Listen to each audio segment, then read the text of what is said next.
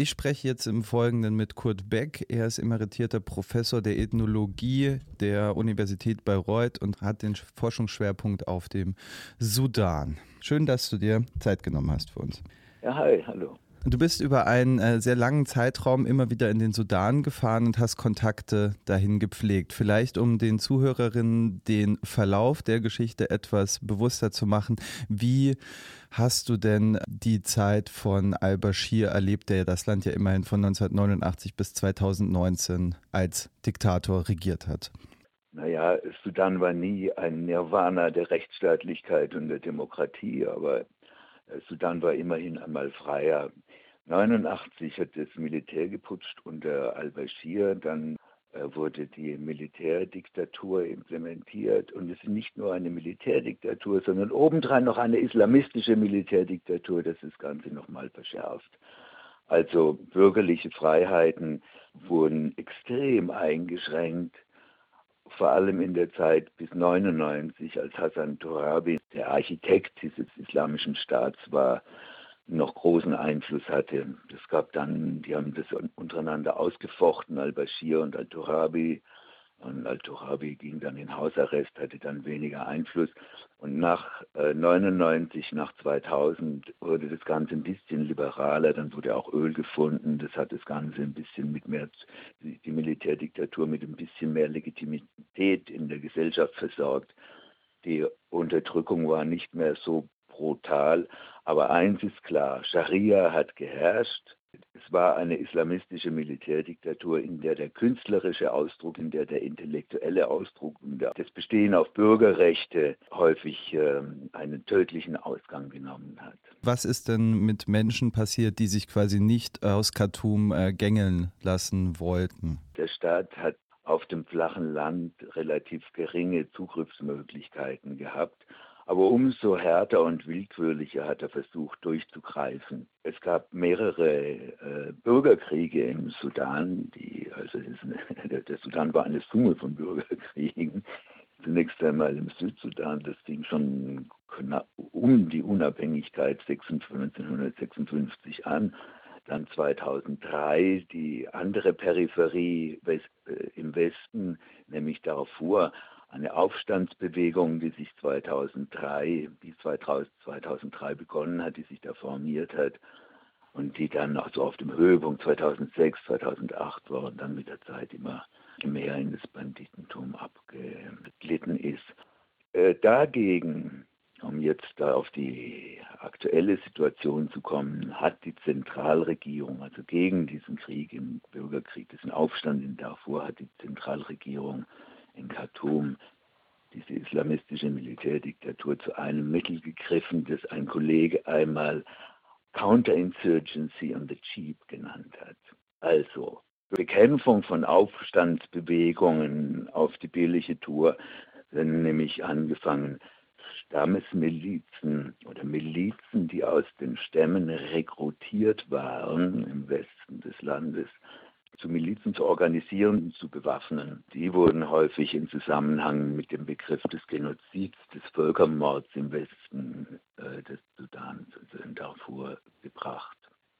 So, und aus diesen Milizen sind die Border Guard und die Rapid, darüber können wir auch gleich nochmal reden, weil die sind nämlich von der EU aufgerüstet worden mit Waffen wage ich nicht zu sagen, aber zumindest mit Kommunikationstechnologie und Ähnlichem im Rahmen des Khartoum-Prozesses, der äh, der EU dazu gedient hat, die Migration aus dem ganzen, aus dem ganzen Horn von Afrika einzudämmen.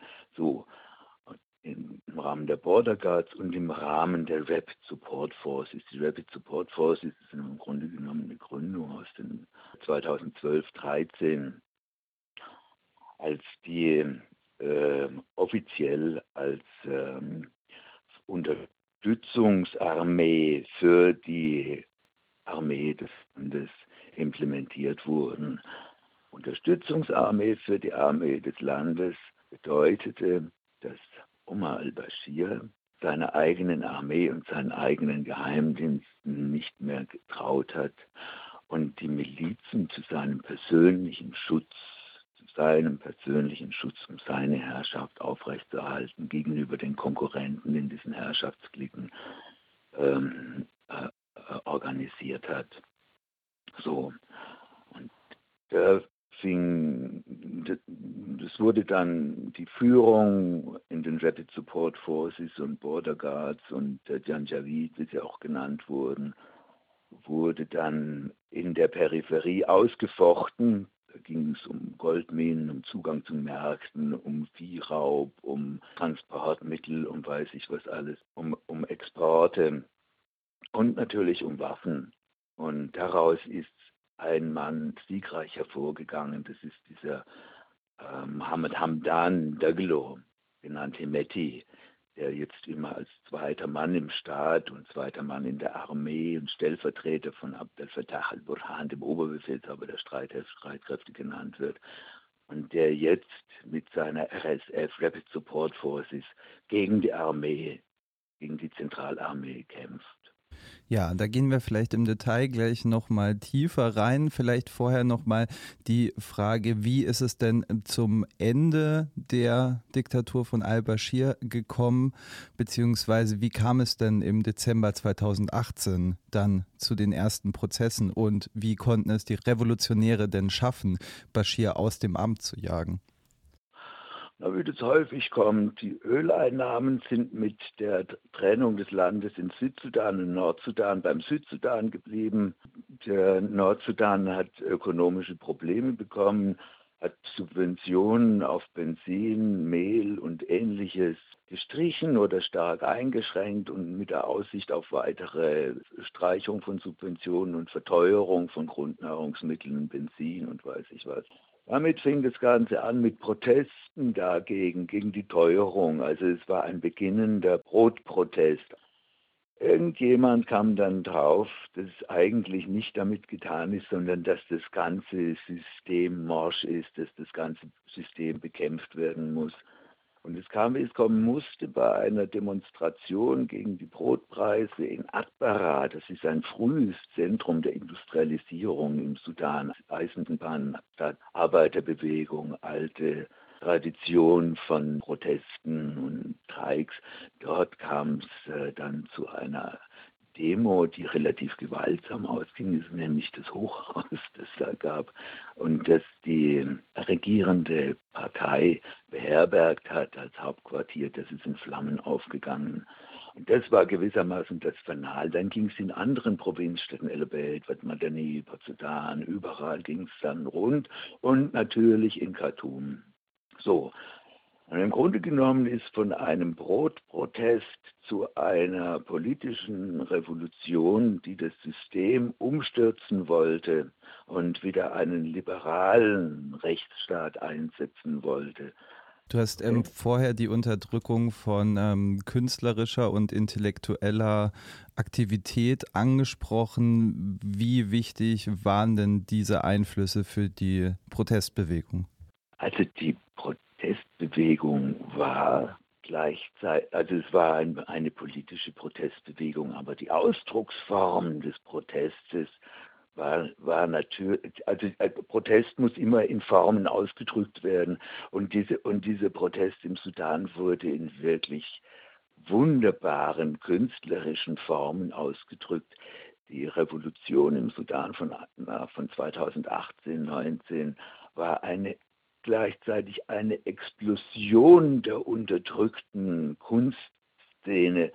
Es sind Leute aus der Diaspora, die geflüchtet waren aus der Militärdiktatur, sind zurückgekommen. Die Künstler waren überall sichtbar in den Straßenprotesten mit ihren Slogans, mit ihren Graffiti, mit ihren Liedern, mit ihren Gedichten, mit ihren Performance-Einlagen und sowas. Das war eine wundervolle Ausdrucksform von Protest. Das Ganze gipfelte dann in dem sogenannten Sit-In vor, dem, vor der, dem Hauptquartier des Militärs. Mehrere Plätze und Straßen, die da vorbeigehen, wurden von den Demonstranten besetzt im April, im Mai 2000, äh, 2019. Und dort hat die Bevölkerung gewissermaßen an die Armee appelliert, schützt uns vor den Janjaweed vor diesen Strauchdieben aus Darfur, die als, als RSF uns versuchen zu unterdrücken, zu misshandeln und umzubringen. Schützt uns. Und die haben sich da versammelt und unter dem Schutz, muss man sich vorstellen, unter dem Schutz der Armee da gab es so einen Standoff zwischen RSF und Armee. Unter dem Schutz der Armee kam es zu dem, was man Maidan überall genannt hat, ne, Osteuropa, Mittlerer Osten, arabischer Frühling. Das heißt eigentlich nichts anderes als Platz. Und dieser Platz war in einem großen Sit-In belegt und da explodierte gewissermaßen die künstlerische, die literarische Freiheit und die bürgerliche Freiheit. Da wurden die Grenzen der Freiheit ausgetestet. Es war ein Karneval von politischen Utopien. Und das wurde am Ende des Ramadan 2019 am 3. Juni überfallen von den Rapid Support Forces und blutig niedergemäht, wirklich blutig. Ich glaube, es gab äh, an die 200 Tote. Leute wurden mit, also die Opfer wurden mit, ähm, also wirklich grausam behandelt, vergewaltigt, Betonblöcke an die Füße gebunden, in den Nil geworfen und erschossen und niedergewalzt und, und, und. Die Rapid Support Forces sind ja keine Armee in dem Sinn, die auf einer Militärakademie trainiert worden wäre, sondern das sind einfach Killer aus Darfur in einem Anti-Guerilla-Krieg kämpfen gelernt haben. Und diese Militärtaktiken, die sie dort gelernt haben, die sind in die Hauptstadt gekommen mit ihnen. Und damit haben sie äh, diese, diesen Ausbruch an Kreativität niedergewalzt. Du hast es schon ähm, angedeutet, mich würde aber auch interessieren, ähm, wieso sich diese utopischen ähm, Ideen, dem auch keine zivile Regierung durchsetzen konnte. Gab es da Versuche? Ja, also nochmal den Faden aufzunehmen. Äh, die Demonstrationen fingen 2018 an, Dezember, Januar, Februar 2019, März, April. April heißt es einen Höhepunkt. Äh, daraufhin wurde al-Bashir, ich glaube im Mai, im 5. Mai oder so etwas, gestürzt von seinen eigenen Leuten unter Druck der Straße, also aus dem Militär. Daraufhin hat sich dann im, im Jahr 2019 eine Regierung gebildet, die eine Koalition war aus den revolutionären Kräften der bürgerlichen Bewegung der freiheitlichen Bewegung und dem Militär und der RSF, also den Rapid Support Forces. Und die haben sich geeinigt auf eine Zivilregierung unter Oberaufsicht des Militärs. Und unter Oberaufsicht des Militärs waren aber hauptsächlich gemeint Al-Burhan, der Oberbefehlshaber der Armee, und Hemeti, der Oberbefehlshaber der Rapid Support Forces, die zusammen ein Gegengewicht gegen die zivilen Kräfte, Ärzte, äh, äh, Ingenieure, Universitätsleute, Journalisten, Rechtsanwälte, Arbeiter gebildet haben. Und diese Zivilregierung unter einem Mann namens Hamdok ähm, hat sehr tapfer versucht, ähm, die, äh, auch die Vergangenheit aufzuarbeiten und den Sudan auch ökonomisch, also äh, juristisch aufzuarbeiten einigermaßen und äh, Rechtsstaatlichkeit einzuführen und den Sudan ökonomisch auf neue Gleise zu bringen. Das ist ihnen auch ziemlich gut gelungen am Anfang. Alle haben Beifall geklatscht. Und äh, dann ging es aber daran, die Privilegien des Militärs und der Rapid Support Forces abzuschaffen und ihre Rolle bei der Unterdrückung in der Bashir-Zeit, vor allem in der Endzeit von Bashir, aufzuarbeiten. Und da ging es wirklich an die Privilegien des Militärs und der Rapid Support Force. Da muss man den Hintergrund wissen dazu. Die Armee im Sudan und die Rapid Support Forces, die sind nicht eine Armee nach westlichem Muster, sondern die sind Industrieunternehmen. Die haben den Transportsektor in der Hand. Rapid Support Forces haben den Goldabbau und den Goldexport, die Verarbeitung und den Goldexport in der Hand. Und das ist das, das wichtigste Exportprodukt, nachdem der Ölhahn abgestellt worden ist. Die haben Grundstücke, die haben Häuser, ganze Siedlungen, betreiben Krankenhäuser, sind gewissermaßen ein Staat im Staat. Und das ist alles natürlich zusammengestohlen ne, von der sudanesischen Bevölkerung. Dieses nachzuverfolgen und die Rückgabe zu bezwecken und die Steuerbefreiungen für die aufzuheben, deshalb waren die auch so konkurrenzfähig gegenüber dem, äh, dem privaten Sektor, die Steuerbefreiungen, Exportlizenzen und diese ganze Korruption aufzuheben, da haben sich die Leute von Hamburg dran gemacht in dieser Regierung. Tapfer waren sie und optimistisch waren sie und von überall wurden sie beklatscht. Aber das war dem Militär zu viel und deshalb wurden sie im Oktober 21 gestürzt. Diese Regierung wurde im Oktober 21 gestürzt. Wie ging das vor sich? Auch am Anfang gab es in der Peripherie ähm, äh, Unmutsäußerungen, Proteste, die haben sich benachteiligt gefühlt, diejenigen haben sich benachteiligt gefühlt. Die wurden gewaltsam. Die Armee hat sich geweigert, dagegen vorzugehen. Hamdok ist allein dagestanden, nackt, ohne seine Armee, ohne bewaffneten Rückhalt. Dann haben die Anhänger von Bashir wieder demonstriert. Ne? So, also so kam eins zum anderen und schließlich sagt, und, und dann kamen Putschversuche aus dem Militär dazu.